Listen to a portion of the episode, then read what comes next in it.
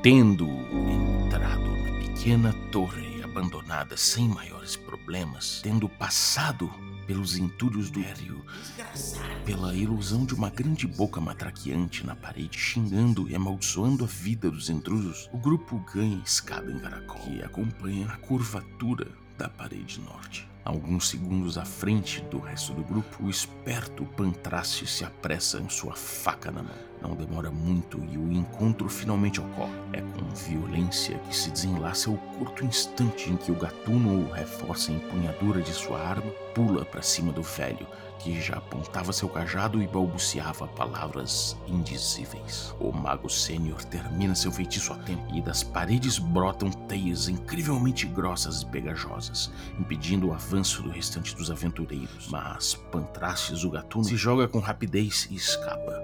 Sua lâmina ganha a carne frágil da perna do anfitrião da torre e se rompe sem oferecer resistência. Talvez um bruxo iniciante ou mesmo alguém menos concentrado tivesse problemas, mas o ancião, cara a cara com o invasor, consegue se concentrar lançar seu feitiço. Começa a confundir a mente de Pantraces, mas ele resiste com bravura e soca o feiticeiro repetidamente na cara até desacordá-lo um soninho merecido. Oi, quer? Café? Quê? Café com Dungeon.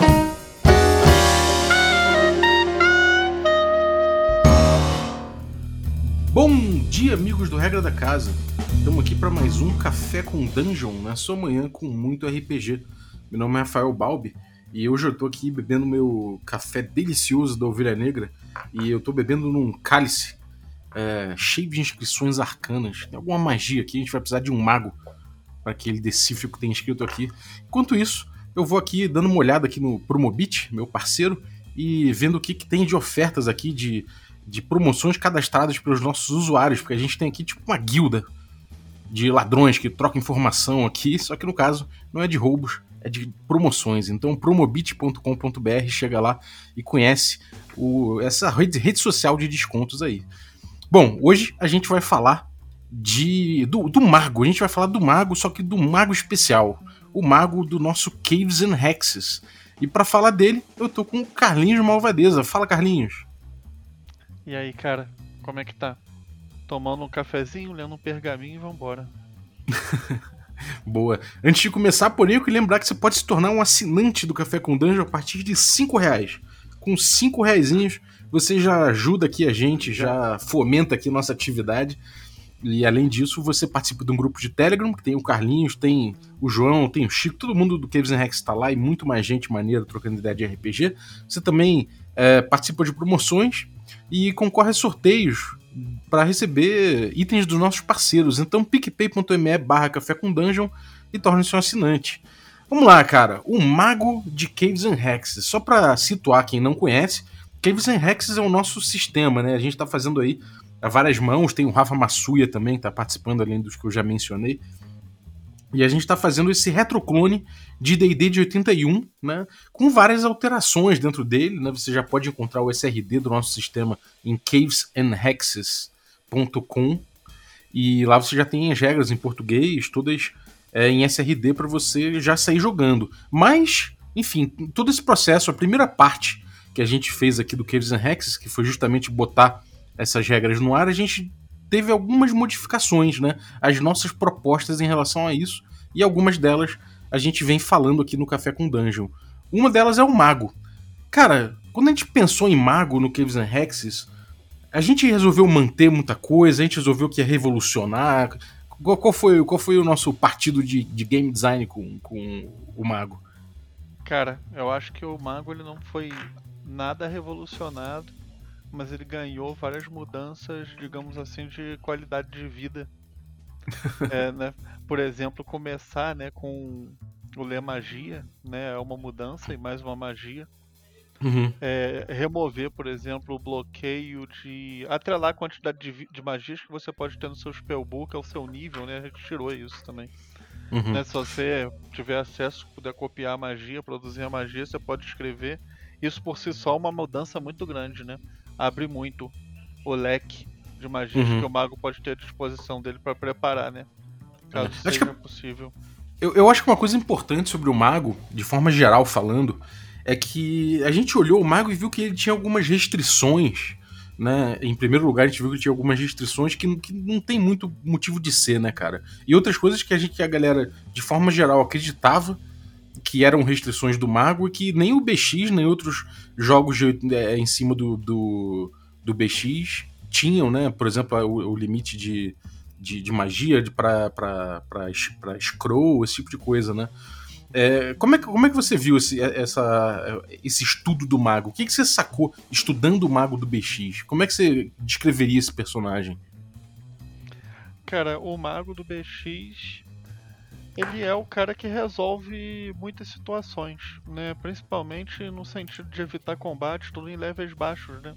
Ele tem, Uhum. no level baixo ele já começa com uma torrente de poder muito alta, né? Porque sono no BX é uma magia que ela é muito expressiva e significativa, Uhum, principalmente em nível baixo.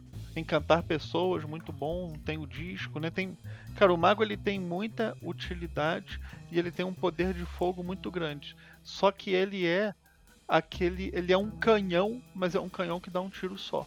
É o Glass Cannon, né? Menos. É, é, e nem Canhão só que é, é, exatamente, só que ele nem é só frágil como o vidro, mas ele também não pode ser, pelo menos no level 1, né, não tem não, não recarrega, o cara solta uma magia ali e naquele encontro ali ele tem que preencher outras funções que não vão ser mais soltar magia.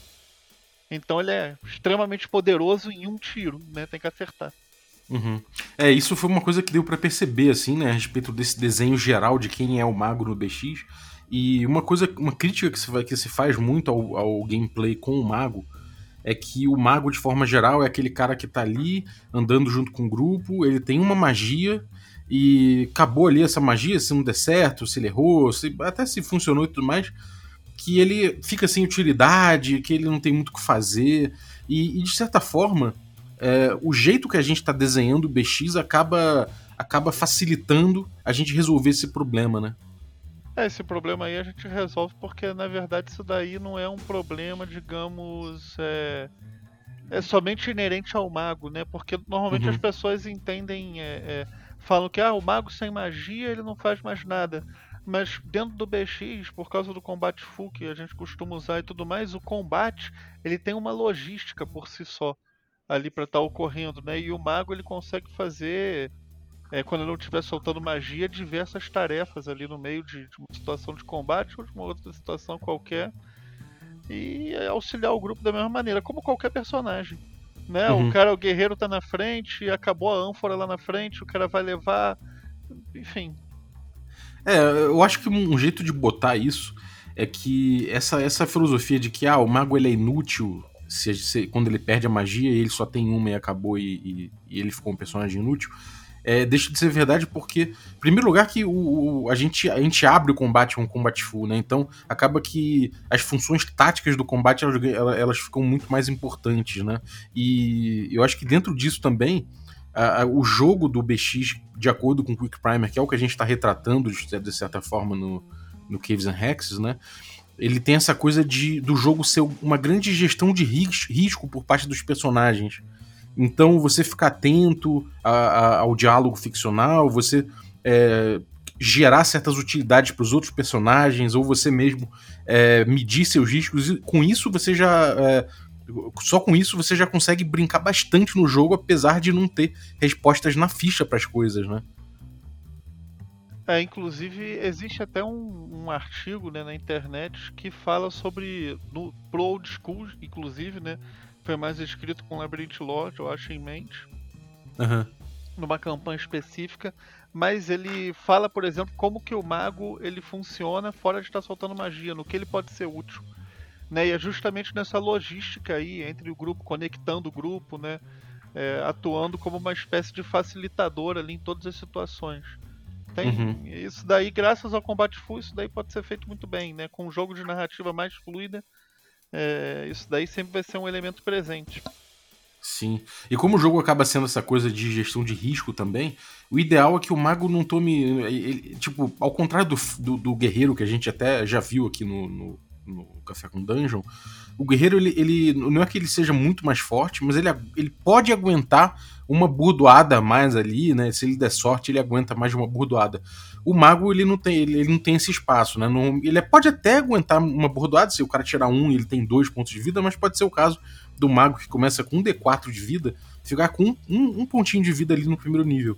E aí é aquele caso, ele vai ter que evitar os riscos, mas como o BX é, jogado de acordo com o Quick Primer, ele é uma grande gestão de risco, acaba que isso é uma coisa natural de todo mundo fazer. Então o gameplay dele nesse ponto ele não fica especial, né? É, e, e se você parar pra pensar, cara, eu, eu, pelo menos, dentro da minha experiência, eu acho que isso aí.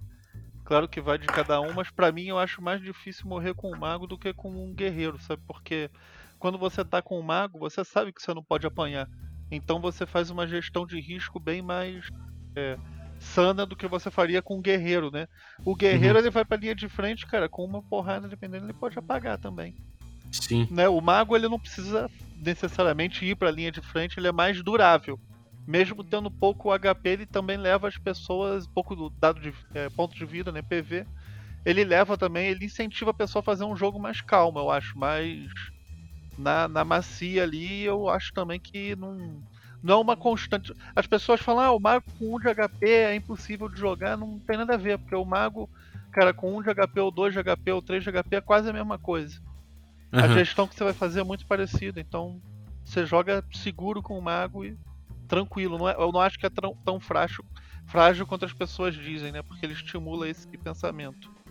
É, você tem essa coisa do, da, da, armadura, né? Ele não pode usar armaduras, assim como no, no, nos outros BX, ele não pode usar nenhuma armadura nem, nem leve nem, nem pesada.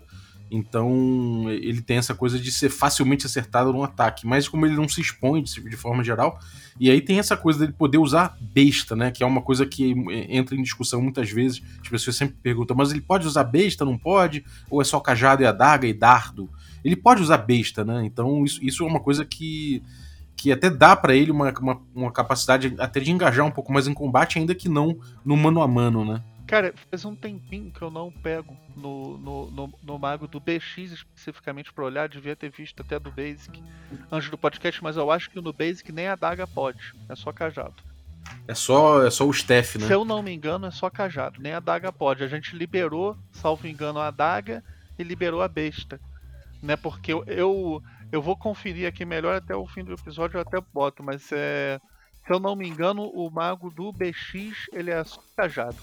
Né? Então a gente aumentou muito o espectro de arma que o mago pode usar para tentar o cara ir pra linha de frente bater, né? Com sacanagem, né? é claro que não, não é isso, mas é. É, ó, é que ele fala, ele não pode usar nenhuma armadura, nem, nem escudos, e só pode usar uma adaga como Adaga, arma. isso não é. Não é. pode usar cajado. A gente liberou foi o cajado. É, a gente Isso. liberou cajado e besta. Cajado e besta, exatamente.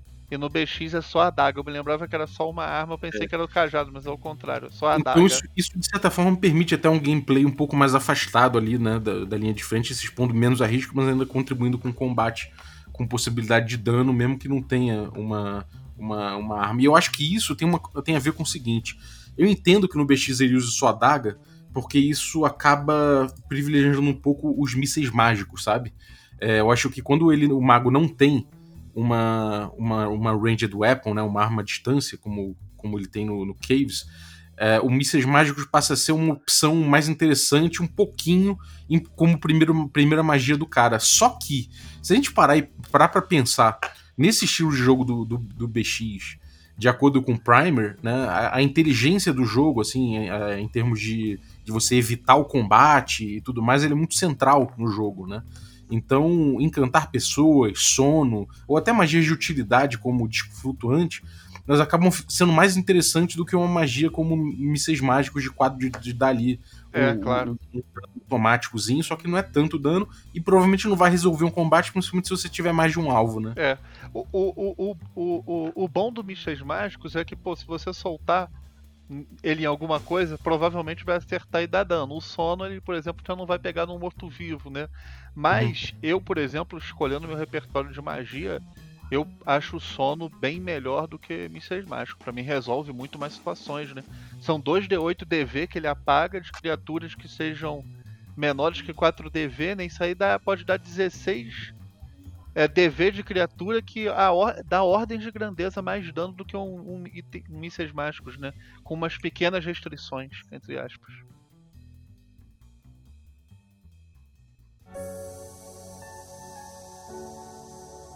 Droga, bacalhau! Perdi o saldão de poções do Mago Vaceran. Acabou tudo. A visita à masmorra vai ter que esperar. Calma, Petrônio, tem um jeito de ficar sabendo rapidinho das melhores promoções do multiverso. Observação à orbe de Sigmund? Consulta aos espíritos ancestrais? Conta pra mim, bacalhau. Nada, nada disso. Tá tudo aqui na Promobit, uma guilda online com os melhores aventureiros do mundo das promoções.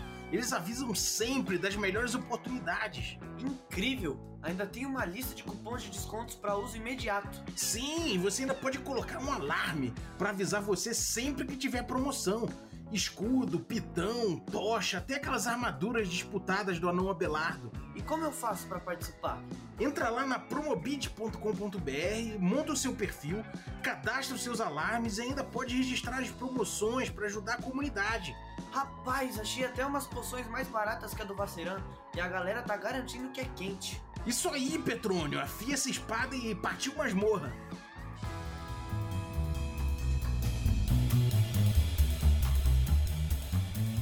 É, e, o- e o encantar pessoas, pra quem não tá ligado, o encantar pessoas, o Charm Person no, no DDBX, ele é cavalo demais, né, cara? Você, você com encantar pessoas, você pode. é, você faz a magia e o, o- o alvo vai fazer um save throw, né? Uma jogada de proteção. E se ele falhar, dependendo da inteligência, ele pode ficar um mês ali encantado, de 3 a 8, a 8 se for a inteligência dele, ou seja, um- uma grande parte das pessoas ali vai ficar encantada por um mês. O, quem tiver inteligência mediana vai ficar por uma semana e quem tiver uma inteligência maior, de 13 a 18, vai ficar por um dia. De toda forma, no final desse período, seja qual ele for, vai ter que ser feito um novo save and throw, né? Uma nova jogada de proteção. Exato. Então o cara pode falhar de novo. Então imagina que uma criatura de inteligência 7, que pode ser muito bem o, o- o guerreiro, um guerreiro, um cara, sei lá, um aventureiro mesmo, ele pode ficar meses sobre, sobre o comando, o comando não, mas sobre, sobre o encanto daquele mago, né? Então é uma magia muito cavala, né, em termos disso, e pode resolver, às vezes, uma aventura inteira, né?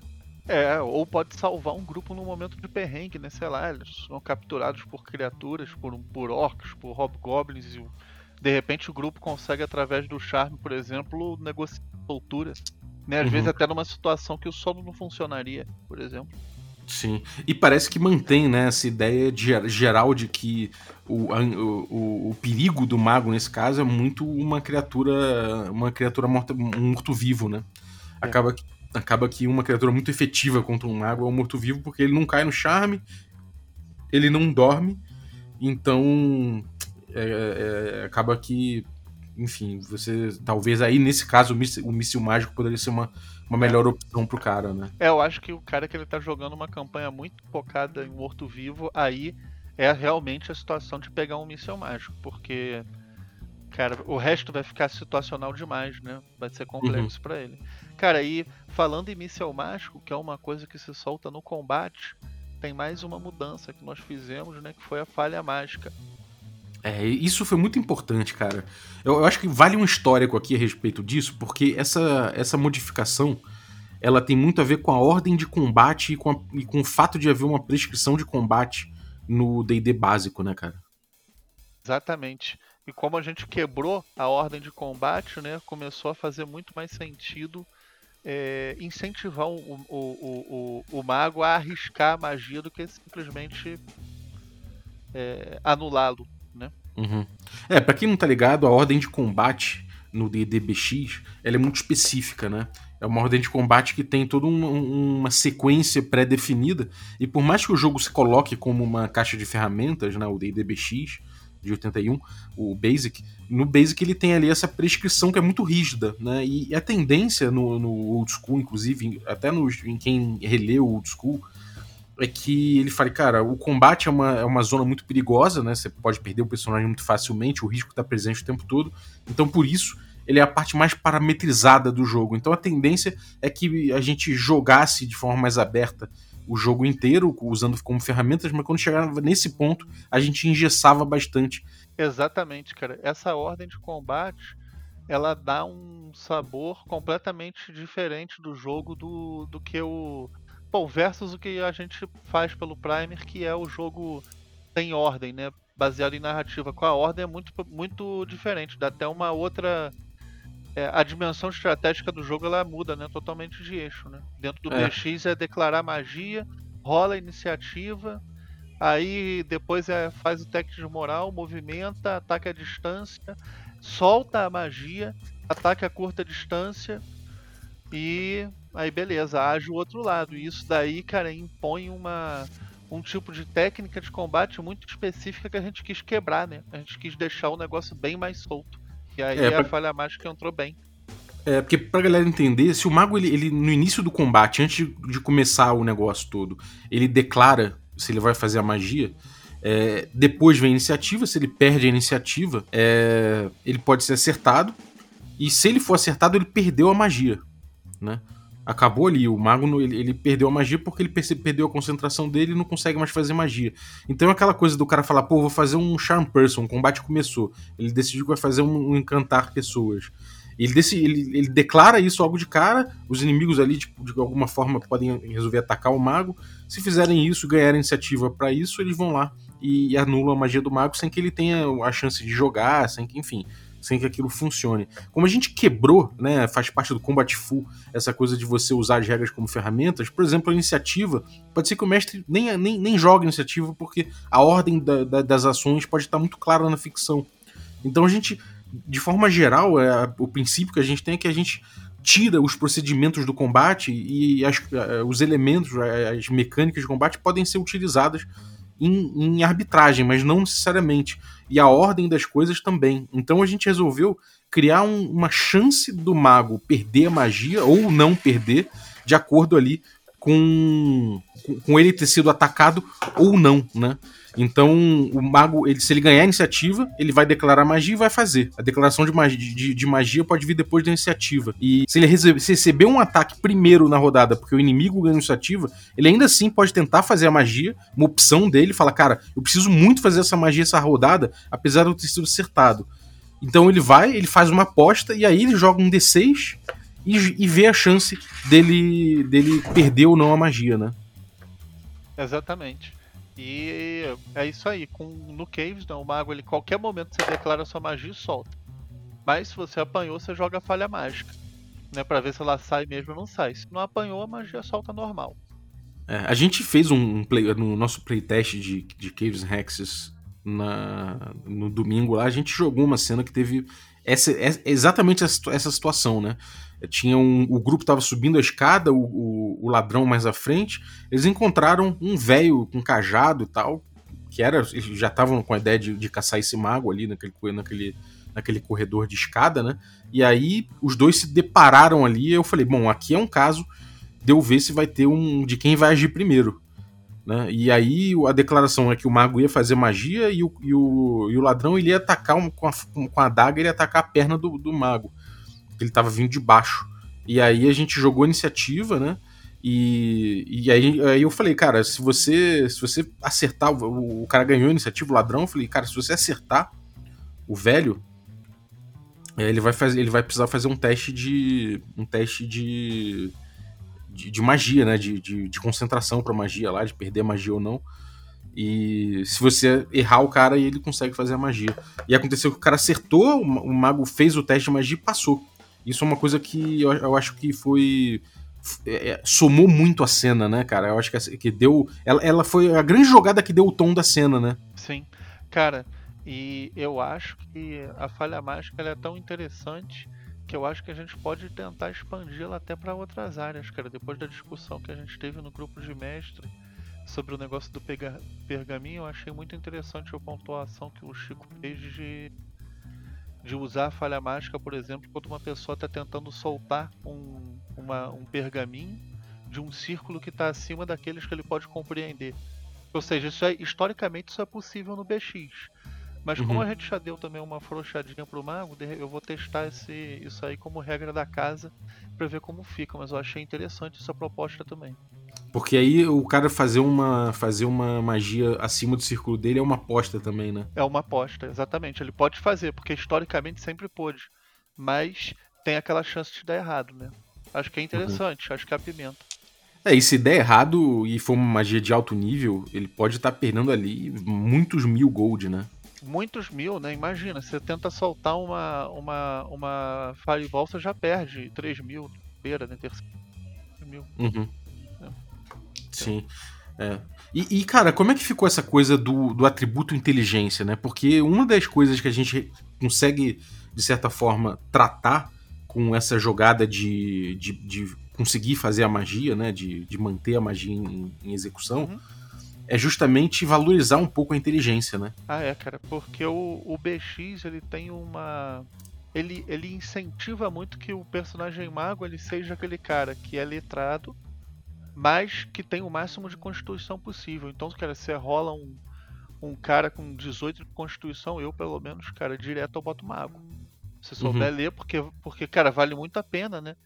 Você, passa, você pode passar a aguentar duas, duas, duas, dois, é, é, apanhar duas vezes ao invés de uma, por exemplo. E aí, cara, pra valorizar a inteligência, dar um significado pra inteligência, fora o bônus de XP, né? A gente acabou colocando o bônus de inteligência como facilitador da falha mágica, né? Então você Uhum. soma o seu bônus de inteligência na chance padrão, que vai estar lá na tabela, lá na, na, na planilha do seu personagem, né? Uhum, sim.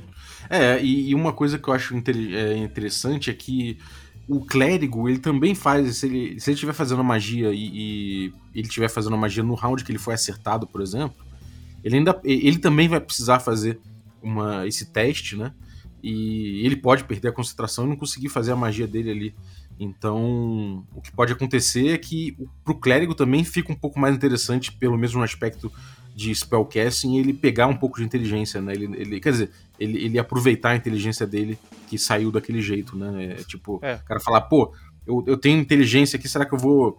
Sei lá, vou, ah, foda-se, eu vou fazer um ladrão. Não, cara, se você for um spellcaster, a inteligência é, é- é importante também pra você, né? Sim, porque o, a inteligência pro clérigo ela já tinha alguma relevância, né? Porque você fazer o clérigo que não sabe ler nem escrever não é muito adequado, porque você pelo menos perde a habilidade de usar pergaminho. E aí a gente botou um pouquinho mais, né, pra, com mais da falha mágica. Então não é só isso, a inteligência ativa a pessoa não botar o menor valor. Cara, isso uma coisa eu acho que interessante a respeito do mago é a questão do é a questão da evolução dele, né? A gente manteve a evolução, a gente mudou. Como é que ficou essa coisa do, do mago na, na, na corrida do XP? É, o- o- na, na escala de. A gente mudou muito o, o fighter, né? É, o fighter mudou, o ladrão mudou. O mago, deixa eu ver, 2,500. Ele continua Acho que 2,500. tá É, igual. é o mago igual. a gente não mexeu. Só que ne- nessa escala, né, acontece que a gente ficou com um guerreiro que, que passa mais rápido, o ladrão continua passando muito rápido. É, então, de certa forma, o, o mago ali ele tá naquele cara que demora um pouco mais para passar de nível do que várias outras classes, né? Apesar dele ter essa, essa necessidade de ganhar ponto de vida, de vida mais rápido. Então é um certo drama isso, né? Na vida do mago. Isso é, de fato, um drama na vida do mago, mas o mago, cara, ele é um personagem tão versátil que compensa tudo isso, né? Porque quando você pega os níveis, cara, a versatilidade que você tem faz com que você possa é, fazer coisas que você não faria com outros personagens. Por exemplo, jogando na mesa do Balbi, eu, cara, eu peitei uma hidra solo com o meu mago. E, e tranquilo, no sangue frio, não foi desesperado. Eu tinha Uhum. recurso pra lidar com algumas chances de não morrer. Isso é o interessante do mago, que você tem recurso pra para fazer muitas coisas. Por exemplo, você consegue com magos de level 4, você ter o recurso pra você ter um plano A, um plano B, né? Pra você entrar na cena, fazer alguma coisa e aí você ainda tem um recurso pra ter um plano de fuga. Poucos personagens têm o luxo de poder ter isso. Uhum. É, o mago, quando ele chega no nível médio, ele demora um pouco, né, para passar de nível, e no, no, no, no Caves and Hexes, em comparação aos outros, é, é ainda mais, né? O, porque o, o guerreiro passou a ser mais interessante em relação a isso e tudo mais. Só que realmente, quando ele chega no, no, no mid-tier ali, né, no, no, Conqueror, então no, no, no King até, né, no nível 9 mais e tal, ele realmente fica com, com, uma, com uma escala de poder, uma possibilidade de, de uso de magia realmente muito cavalo, né? Inclusive ele auxilia, o, o grupo todo ele, ele, ele escala muito em poder por conta do mago, né? A magia de, de aumentar a velocidade do grupo, por exemplo, e dobra o número de ataques do grupo, né? É, o mago ele é, cara, realmente o, o mago. O complicado é o seguinte, o mago ele é um personagem, à primeira vista, eu pelo menos quando comecei a jogar com ele, eu, eu não curtia muito porque por, por- pelo motivo de ficar muito no, no, no bastidor ali a maioria do tempo, depois que você solta a magia. Mas eu acho que pra mim, por exemplo, foi um gosto adquirido. Hoje, pô, o mago é uma coisa fantástica de jogar, ele dá uma dimensão de jogo muito grande. Né? As Uhum. magias dão uma dimensão de jogo muito grande que você consegue alterar a realidade do jogo, né? Por exemplo, encantar pessoas. Você não tem como fazer isso sem o mago, nada é similar a isso Uhum. né? Isso dá uma dimensão fodida pro jogo. Eu, cara, completamente acho que esperar um pouquinho mais pra passar de, de level compensa demais. Uhum. É. É, e também se ele chegasse muito rápido nesse mid-tier também seria uma coisa meio. Uma, uma coisa um pouco overkill, né? Ainda que não, não seja tão mais demorado, né? Não é tipo elfo. Mas ainda assim é um pouco demorado. Agora, como é que é essa coisa de, de é, saber a magia, memorizar a magia, poder ter no Grimório? É- é, a gente citou isso no início, mas como é que ficou? No, no, no BX, de, de, de forma geral, ele não tinha limitações em relação a isso e a gente manteve esse- a gente manteve a é, é, dessa forma, a Ah, gente tá, mexeu, tá. como é que ficou? No, no BX tinha limitação, né? Das magias que você sabe elas você sabe o mesmo número de magias que você pode soltar, né? Se eu não me engano. É você não tem como anotar no teu grimório, né? É, não tem como. É, é, tem esse limite. Agora eu tenho que olhar direito que faz um tempo que eu não. Leio o mago do BX. Pá, pá, pá, é isso aí, você tem um número de magias dentro da quantidade que você pode memorizar no BX, tá? Uhum. Então esse é o valor do BX, nossa modificação foi. Você escreve o quanto quiser no seu livro. Você vai pagar o custo de escrever tudo certinho, mas o livro ele é o seu registro. Ele não tem uma limitação pela quantidade que você pode memorizar. Você está no level 1. Se por alguma coisa você tiver muito dinheiro e acesso ao conhecimento que precisa no level 1, você pode anotar todas as magias de level 1. Uhum. Então, a gente fez isso dessa forma. Mas tem uma outra mudança que eu acho bem importante. É, quando sempre que você acha um pergaminho ou um livro de outro mago no BX, você precisa é, usar magia, ler magia, para poder ler aquele conteúdo e, inclusive, escrever no seu, copiar. Como a gente está abrindo muito, né, ou seja, tirando o limite, a gente achou também bastante pertinente que o personagem ele já começasse com a magia ler magia, porque pô, ele é um mago, ele aprendeu aquilo ali, né? O mago Uhum. ele é um conhecimento adquirido no Sim. BX. E para ele adquirir esse conhecimento sem ler magia também é é meio estranho, né, não? É, saber, mas- é. E aí a gente botou o ler magia de padrão, ou seja, o cara faz o mago tem ler magia. Então também não tem aquele problema de às vezes a pessoa tá começando a jogar o BX, faz o mago, não bota o ler magia e fica frustrado porque encontra o pergaminho, não sabe ler. E isso eu não acho que é o tipo de frustração saudável, por exemplo. Uhum. É, então acho que dúvida. isso dá muito mais acessibilidade para as pessoas jogarem de mago também. E aí, fora isso, é mais uma magia que pode ser randômica ou o mestre escolhe como é que vai ser. Eu, por exemplo, eu só jogo falando pro jogador escolher. Eu prefiro deixar o jogador à vontade para personalizar aí como ele ele acha melhor. Mas se a pessoa prefere também jogar dado para descobrir na sorte, aí é critério. Cada mesa é uma, uma mesa, né? Uhum. É, eu- uma coisa que eu gosto da- dessa textura do mago é que o mago normalmente é um personagem que tá ali, ele vai ajudar, ele pode ter as boas ideias, e aí no. Sabe, essas ideias fora da ficha são muito importantes no do playstyle do D&D antigo. E só que tem essa coisa, né? De vez em quando ele tem umas surpresas que resolvem muita, podem resolver uma cena inteira, podem resolver um, um pedaço inteiro do jogo. E, e isso tem muito a ver com a escolha de magias que o cara faz, né? Então é aquele cara que de repente ele saca ali um, um, disco, um, disco flutuante que, pô, é uma ideia que pode salvar todo mundo. E ninguém dava nada, né? Pô, porque esse cara é, guardou aí, deco- decorou um, um disco flutuante. E o cara falou, pô, cara, tava nos ermos, no meio de um hexcrawl ali, eu vou decorar essa porra assim. E aí salva o grupo, né, cara? Tem esses, é, é, essas, su- essas surpresas do mago, acho que são muito importantes. Então, e, e como é que ficou essa coisa dos scrolls, cara? Criação de scroll. A gente botou mil, mil gold, né, pelo scroll. E duas semanas por círculo. Uhum.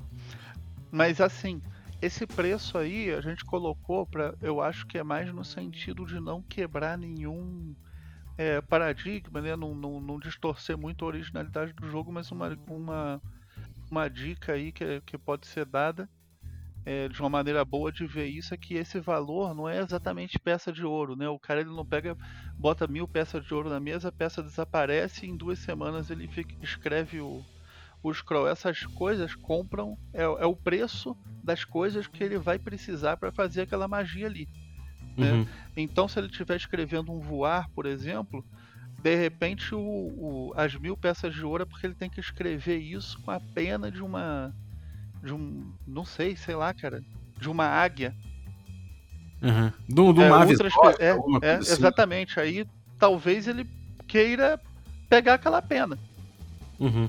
É, ele mesmo. E não comprar aquilo ali ou procurar para comprar no mercado. Então, eu acho que é interessante dentro dos jogos a gente sempre se lembrar que esse custo ele é um custo, mas também pode se traduzir em outras coisas, o que eu acho bem interessante. É, no caso o jogador encontre alguma coisa que, que de repente fala, pô, posso usar isso aqui como material para fazer esse pergaminho aqui e tal, você pode negociar isso com ele e basear essa, essa, essa escolha. Ou você pode até de repente fazer uma, uma side quest, né? Você pode dizer que, ó, vou fazer um. um vou, a gente vai pegar uma sessão aqui e é o teu mago, sei lá, que já tá em, sei lá, quinto, sexto nível, uhum. que tá contratando um grupo de iniciantes para ir pegar uma pena de uma criatura lá, né? E esse é o preço, de repente, que ele paga Sim. pro grupo. Exatamente. E uma coisa também que vale dizer, Balbo, é o seguinte: o preço que a gente coloca é o preço para fazer. Não é o preço que isso também está disponível para comprar né, no mundo. Sim. São coisas totalmente diferentes. Uma coisa é preço de custo, outra é revenda, né, meu amigo? É, sem dúvida, sem dúvida.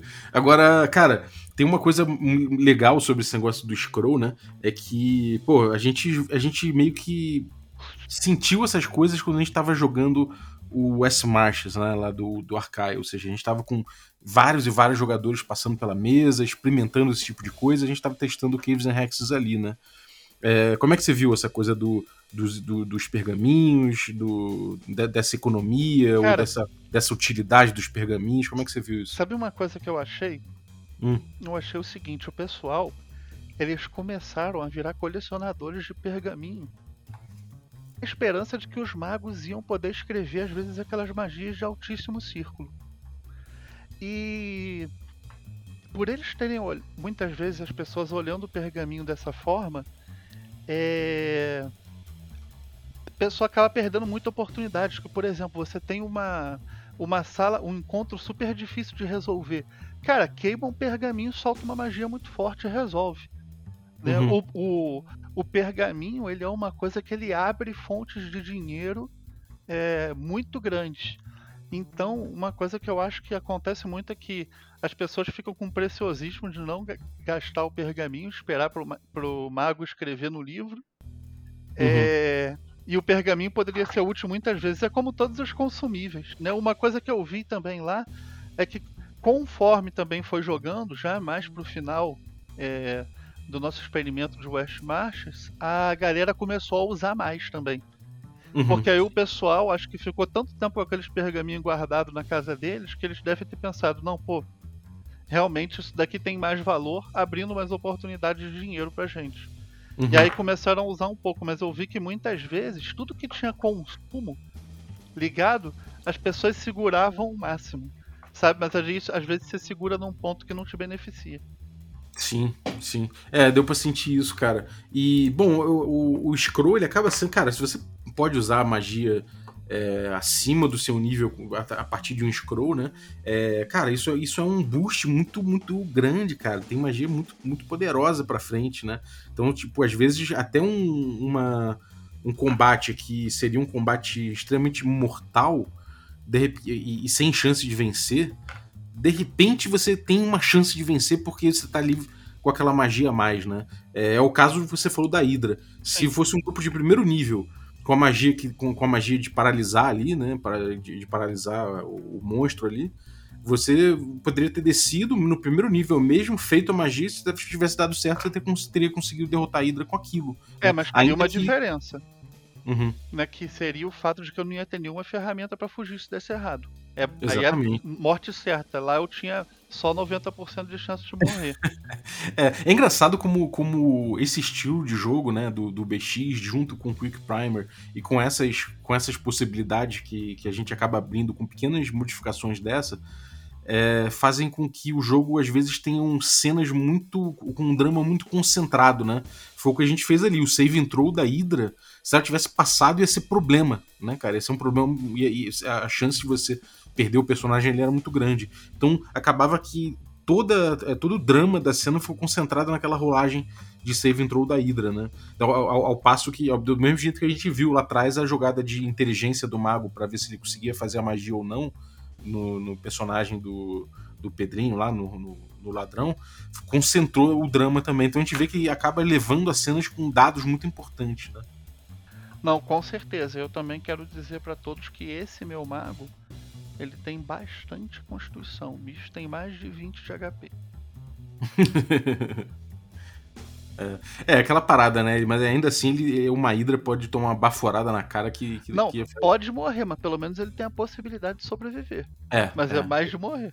Sim, sim. É, ele, ele, ele é um cara é um cara ousado, sem dúvida, porque, porque aguenta um pouco mais.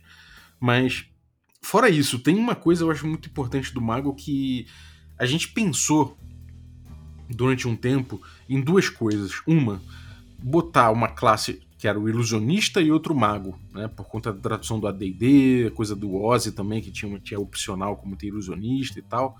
E outra coisa que a gente pensou foi de incorporar, obviamente, a lista de magias da, do ilusionista na lista de magia geral do mago e dropar a classe ilusionista. E não só a gente fez isso, como a gente chegou a fazer todo o trabalho de catalogar e traduzir todas essas magias, que foi magia pra caramba. Do AD&D, né? É. é verdade, cara. Foi bastante coisa. Pelo menos a gente não jogou fora, né? A gente, a gente ainda tem aí, a gente só tirou do tiramos SRD, do ar, né? Sim, tiramos do ar. Uhum. É, isso, isso obviamente é aumentar, eu acho, o poder do mago, né? Principalmente ali, é, conforme ele vai ganhando level. No primeiro nível acaba sendo a mesma coisa, mais ou menos, era, hum. era, era charme e tudo mais, e o sleep que pegava de forma geral, só que a gente via que o mago passava a ter um leque de magias muito maior, né? Então, é. É, a nossa ideia é que o ilusionista fosse somente um mago com escolhas de magias muito específicas voltadas para a ilusão, ilusão, né? Sim. O, o mago, quando ele tivesse muito recurso e fosse ele ia ter um leque de magia de duas classes, né, praticamente. Apesar de ter muita magia que é comum, né, mas tem coisas, por exemplo, que você acessa em levels mais baixos com um ou outro. E uhum. você ia passar a acessar tudo junto, né, ia ser. Sim. Hoje em dia no Caves and Rex, pra você jogar com ilusionista, você provavelmente vai começar ali pegando ventriloquismo e talvez luz, né? Alguma coisa assim. É jato de cores. É, no caso aqui, no, no, no, primeiro, no primeiro, primeiro nível não tem, né? Ah, tá, e... você tá falando, tá, tá, desculpa, você tá falando dentre as magias que estão disponíveis hoje. É, exatamente. É, não, claro, claro, aí é, não, aí tá, é isso aí mesmo. É, o, o, ilusionista hoje, o mago ilusionista, não tem o, o, ilusionista, né? Você continua com essa ideia de que o ilusionista pode, pode muito bem ser só uma, uma, uma skin de mago, né? Ou seja, um, um mago com opções de magia voltadas a a ilusionismo e interpretação voltada a enganar, né? Então é plenamente, plenamente possível você fazer esse mago, só que você vai buscar essas magias, ventriloquismo, eventualmente uma luz aqui, alguma coisa, e, e sei lá, tentar usar ali o teu, uh, os teus recursos de forma inteligente. Agora, a gente acabou decidindo então por não colocar o ilusionista e tirar essa, essa lista de magias, né? Ficou assim o mago. Sim ficou bem mais enxuto, só com as magias que tem no Basic Expert mesmo. Cara, me fala um negócio, o que, é que você acha do mago focado em, em magia de dar dano nesse jogo? É... Cara, assim, de forma geral, o mago focado em dar dano é... não é muito meu perfil de mago, sabe? Eu acho que ele é, é plenamente possível você fazer. De qualquer forma, assim, eu acho que se você começa já nível 1, tô falando logo nível 1, assim um mago nível 1 pegar mísseis mágicos não deixa de ser não deixa de ser uma coisa que é minimamente interessante é um caminho possível você sabe que numa que, que num ataque provavelmente uma criatura ali vai cair alguma coisa assim e isso pode provocar uma rolagem ali de, de moral dos inimigos você pode usar taticamente também uma magia de dano eu acho que no BX é, de, principalmente de acordo com o com Quick Primer e de acordo com a filosofia do Caves and Hexes, né? É, você pode ser um mago de dano e muito bem utilizar essas magias de dano também de forma tática e de forma, e de forma a, a ter efeitos para além da própria magia. Então acho que é uma opção muito válida, sabe? Uhum. O que, que você acha? Qual, qual a tua, tua opinião? Cara, eu vejo da seguinte maneira: como o mago ele só tem um é, tiro para dar no primeiro level, eu acho que é mais interessante um mago que cause, digamos assim, um impacto é, mais em área, saca? Tipo um Uhum. sono, que você pega uma área de gente e derruba, ou por exemplo, encantar pessoas que você manda num líder e reveste uma, reverte uma situação com várias outras pessoas. Então eu normalmente tendo a preferir, logo no início que o mago tem poucas tentativas, uma, uma- alguma coisa que eu possa tentar usar para corrigir uma cena que deu errado com vários opositores, ao invés de só acertar um só. Então eu tendo a pensar dessa maneira. Mas é claro que, como você disse, é, é perfeitamente possível o cara pegar um, um mísseis mágicos e conseguir gerar uma coisa muito boa pra mesa, né? Jogar num, num bicho, matar o bicho, jogar uma reação, é, jogar uma moral e o pessoal é, falhar e sair correndo. Então tem, claro que tem tática pra caramba. Mas é Uhum. mais situacional do que o mago é, que busca mais fazer um controle mais global da cena. É, até porque, até porque se metade do, do grupo cai dormindo, é, vai, vai ter teste de moral também, né? Exato, vai Então, ter. Eu, eu acho, eu acho o uso de magia no início muito limitado mesmo. É, com o tempo vai ficando melhor, obviamente, né? Eu acho que o mago vai, ele vai de fato assumindo essa coisa do Glass Cannon literalmente, né? De ser um canhão literalmente. Mas ainda assim, eu tendo sempre a encarar o mago como um cara de recursos e não como um cara de, de, de, de dano massivo necessariamente, sabe? O dano Sim. massivo é mais um recurso possível dele, mas não ele voltado pra isso, sabe? Eu acho É. o, o mago voltado pra isso, ele tá perdendo oportunidades, sabe? Sim. Eu acho que o dano no mago, ele eu acho- na, na minha visão, ele é um recurso para quando o mago já tá com um level bem alto e ele pode se manter aquele leque de utilidade todo aberto e adicionar o dano ali. Pra mim, É. eu vejo dessa forma. Assim, mas eu é- digo otimização né, do meu mago. Sim. É, pensar que o, no nível, sei lá, uma magia de sexto círculo já, ele. Beleza, ele tem desintegrar aí, que é uma parada, porra, bem Glass Forte demais, né? É, mas ele tem aí, sei lá, ele tem projetar imagem, que é uma parada maneira, sacou? Ele tem coisas de, com utilidade muito grande. Ele tem, ele tem, é, ele tem tarefa, cara. Tarefa é uma, é uma magia bem, bem pesada. É porque- tarefa foda. É, tarefa é pesada, porque é, o- o- ele compele alguém a fazer um, a realizar uma tarefa por você. E, tipo, cara, isso é tipo uma fonte de, de aventura, até, de, de side quest e tudo mais, bem pesado, assim. É, inclusive, assim, a gente no, no, no- na nossa, no nosso playtest teve um, um xamã aí que tinha, que tinha acesso a essa magia e mandou num, num personagem do grupo e o cara tá lá com uma tarefa pra fazer, senão ele. Se, se ele evitar o bagulho, ele vai ter uma maldição bizarra na cabeça. É fogo. Cara, é, eu já usei isso algumas vezes, só que a meu, minha sina é que sempre que eu uso tarefa, o jogador passa no save. Eu preciso pegar uma, o dia pra pranchar. Maneiro. E, cara, mais o que que tem a dizer sobre esse mago aí? O, o Spellbook, Ah, cara, cara. É, é isso aí, é importante dizer, né? Porque a gente tem agora. Se o mago tiver um mentor, ele escreve a magia sem gastar nada. Uhum. O- o- é na- é, quando passa de nível, né? Por exemplo, se você tiver uma pessoa, você pode escrever o repertório daquela pessoa ali, o que ela te permitir escrever, o que você possa escrever sem gastar nada, ela pode te ensinar. Outra Sim. coisa que já tinha antes, mas é que eu gosto de frisar porque muitos jogadores eles se esquecem disso. Então eu acho importante dizer não que seja novo do nosso jogo, não é. Mas o mago, ele pode fazer magias. E como é que o mago faz magia? É você, que é jogador, pensa numa coisa maneira, escreve a magia, você mostra pro DM do seu grupo, ó, pensei nessa magia aqui, eu posso desenvolvê-la com o meu mago. Ah, aí vocês vão mudar a magia, acertar ela, encaixar num círculo na campanha de vocês. Você vai fazer uma subquest, uma quest para pagar o custo, por exemplo, do círculo da magia, né? Uhum. E você vai ter uma magia nova no seu jogo. Então é muito importante dizer que, por regra, no BX, os magos podem desenvolver suas próprias magias.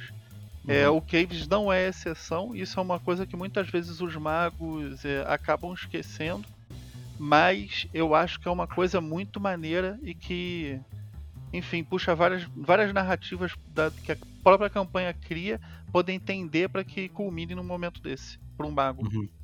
E, cara, o Grimório pesando 200 moedas, isso é uma coisa que toda hora alguém vem perguntar, né, cara? Ué, é aquele negócio, né? É pesado mesmo. Se você jogar aí peso livro medieval no, no Google, você vai receber esse peso aí de 200 moedas, não tem o que dizer. É, a capa é de madeira, né? É, É. Um, é um rolê todo específico. As páginas são todas muito grossas, né? Tem todo esse rolê Sim. aí. E a ideia é que ele, sei que ele, que ele carregue mesmo um bagulho pesado, né? Que Claro. Até porque, cara, todo o, o Fighter, por exemplo, a ferramenta de trabalho dele ele é penaliza- é penalizado pra caramba por ela, né? Armadura é Sim. pesada, arma, o mago aí não. Não, tô de boa, sou mago, eu, vou- eu ando voando aqui, meu livro nem, não conta, é até injusto, né? Aham. É, e o, o, Grimório passa a ser uma coisa importante ali, né? Como, como tem a- to- toda essa filosofia, inclusive, aí do, do vaso Ming, né? Do vaso chinês, Uhum. que é um princípio do Quick Primer. o- é importante que, de repente, num, num, sei lá, no meio de um combate, alguma coisa assim, que você utilize eh, os deslizes e, o, o- e as, as possibilidades, da granular, a granularidade da rolagem do D20 e da interação de combate das pessoas e até das ações no ermo ou as- ações no City Crawl, que eventualmente possa existir o risco do, do Grimório tá, tá em risco, do mago ter que proteger o Grimório, dele, enfim, do, do Grimório entrar como, é, figurar como um vaso chinês, né? Sim, com certeza. O, o Grimório é, é- Ele é. Pra você pegar o Grimório do Mago, cara, ou ele deu muito mole, você tem que matar ele, né? A coisa mais importante que ele tem. Sim. Uma coisa que eu acho que vale a pena lem- lembrar também, que eu já vi acontecendo muito, muito assim, jogando em mesa que o pessoal não sabia, às vezes, é que o mago, ele para soltar a magia, ele não precisa do Grimório. Mas ele precisa do Grimório na hora dele memorizar as magias. Sim. Tá? Então, às vezes, por exemplo, se você tem uma casa com seu mago e você quer deixar seu, seu Grimório lá, é seguro, memorizou, vai sair, vai voltar à noite, você pode fazer. Uhum, sim. Ah, e, e tem uma coisa aí do, do, do Grimório, né? Que é o seguinte, que se ele perder o Grimório, tá fudido, né, cara? Tá fudido. Outro mago, o mago que. Como todos os magos têm ler magias no Caves, quem, o mago que pegar o Grimório dele vai ler. Isso ele pode ter certeza. Uhum. E o peso de 200 moedas, se ele coloca na mochila, co- conta esse peso, não conta? Isso é uma Conta. coisa que é importante contar, é, né? conta, conta sim, porque Assim Cara, como a armadura, né? assim, isso é exatamente assim como uma armadura contaria, uma espada contaria, né? O Grimório ele, ele é, ele tem esse, esse valor pro mago que vale a pena adicionar essa dimensão do peso, né? Uhum, sim. É isso. E no nível, no nível 9 ele começa a criar itens mágicos também, do mesmo jeito que você cria magia e tudo mais, você pode ali conversar com o mestre e desenhar ali um item mágico para para você criar, né? Normalmente emulando aí o efeito de alguma magia e tudo mais, mas tendo variedades e tem várias, vários exemplos de itens mágicos legais que você pode criar ali no, na seção de tesouros e itens mágicos do Caves, né? Isso, isso. Então, já- só para corrigir uma informação que eu dei antes, o pergaminho ele é mil peças de ouro e uma semana por círculo. É o mesmo do item Uma mágico. semana, né? É, não duas. Duas semanas é quando você está criando uma nova magia. Uma magia que ainda não existe no jogo. Ah, é verdade. É É. verdade. Sim. É, isso aí eu acho que eu acho que faz a gente pintou o mago do, do Caves and Hexes, essas foram as principais decisões.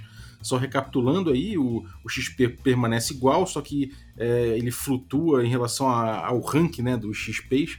O, o guerreiro tá, tá mais fácil, o ladrão continua à frente, então o mago continua sendo um cara meio demorado é, em relação aos outros para passar de nível, mas ele evolui muito com, com muito poder, né? A gente, a gente de alguma forma ali é, é, o mago agora pode usar besta e cajado, mas eu acho que a besta é o, é o que impacta mais no gameplay. Então, o, talvez o, o mísseis mágicos não é, é, seja um estímulo para é, para não pegar o- os mísseis mágicos de cara, mas talvez pegar ali um, um- um sono, né? O que reforça a utilidade do sono, do, do charme, porque ele- o mago tem ali uma postura um pouco mais presente no combate se ele quiser à distância. É, mas o que? o Olha a mago tem- mágica. é, a falha mágica é uma coisa muito importante aí da- da- das mudanças pro mago. Ele não tem mais esse risco de declarar a ação da magia e, e não chegar nem a, a, ter a chance de castá-la, né? Ele, se ele for atingido, ele pode ainda assim declarar fazer a magia, correndo o risco de não fazer, mas ainda assim isso passa mais por uma aposta do jogador do que simplesmente ele dar o azar e perder a única, o principal recurso que ele tinha guardado ali, né? Então isso acaba trazendo um pouco mais o mago para o jogo com o seu principal recurso. Mas o que é o, o, essa coisa do, de poder anotar as magias além do, do, próprio, do próprio círculo no livro, ainda, ainda que não possa fazer, e fazer as magias, usar pergaminhos além do círculo também que a gente manteve. Então esse é o mago do, do BX modificado para o Caves and Hexes. Palavra final sobre o mago, Carlinhos. Pô, bate demais, é a minha classe preferida, com certeza. Então é só isso que eu falo. Hoje em dia, é, nesse, no, no Cave, sempre que eu tô jogando, praticamente sempre eu sou mago. Eu nem penso duas vezes, eu sou louco por mago. Uhum. É, eu, eu cara, eu, eu, é, é foda dizer, eu gosto de todas as classes pra caralho, assim, eu gosto muito de jogar com guerreiro, eu gosto de jogar com ladrão. Acaba que eu jogo mais de ladrão, por, sei lá, porque sim, mas cara, o mago tá delicioso, cara. O mago tá muito legal de jogar. Essas escolhas dele estão muito significativas e as apostas estão interessantes. Então, tá aí uma, uma classe modificada para o Caves and Hexes. E é isso. Uh, a, gente tá, a gente tá no estágio agora de começar a, a redação do Caves, né, cara? Exatamente. Arrancando com a, digamos assim, a versão livro, né? não a versão SRD. É, isso aí eu acho que vai ser o que vai mais surpreender a galera. A gente falou um pouco disso num episódio recente aí, falando sobre, sobre como Caves and Hexes vai se apresentar como uma caixa de ferramentas e não como uma, uma, um livro de procedimentos, né? Então, fica ligado aí. A gente falou há pouco tempo desse episódio no, no, no Old School aqui, a gente falou sobre isso. Então, só voltar um pouquinho aí nos episódios que você vai ter acesso a isso. No mais, cara, algum recado? Nada, cara, tranquilo. Ouçam Café com Dungeon e joguem Caves and Hexes. É... Galera. É... Curte. Porra, e é isso aí. Tem muita mesa na internet, muita gente botando mesa. Gabner sempre bota mesa, eu sempre boto mesa de cave. Samuca bota mesa de caves direto. Tem uma galera. Vai ter evento aí da Brainstorm também, né? Daqui a pouco que vai ter algumas pessoas mestrando caves, entre elas eu. Uhum. É dia 5 e 6, né? De março. É dia 5 e 6. Então, Fiquem ligados aí. Vai ter, cara, Caves também. Então, cara, o Caves está em todo lugar que o pessoal curte o Primer e curte o BX e fala português, né? Que o sistema tem português, o, o Caves ele entra. De alguma maneira ou de outra, devagarinho. Exatamente. Dia 6, inclusive, nesse evento eu vou falar. Eu vou fazer um, um talk com a galera, eu vou falar sobre. É, vou bater um papo, né? É, ao vivo sobre nesse evento, né, sobre regras como ferramentas. Então eu vou abordar é, essa, eu vou falar sobre essa abordagem aí do, do, BX, vou falar como, como o jogo se apresenta e tudo mais, e vou falar do Caves and Hacks, obviamente. Então é isso. É, no mais, quero agradecer vocês aí pela presença, vocês que ficaram ouvindo a gente até agora, muito obrigado. Queria agradecer também os nossos assinantes é, que torna essa aventura possível. A galera aí do, do Café Expresso, e aí vou agradecer o Edson Júnior, muito obrigado pelo seu apoio, Edson, valeuzaço. Agradecer também os nossos assinantes Café com Creme, inclusive o Pedro A, valeu Pedro, obrigado pelo seu apoio.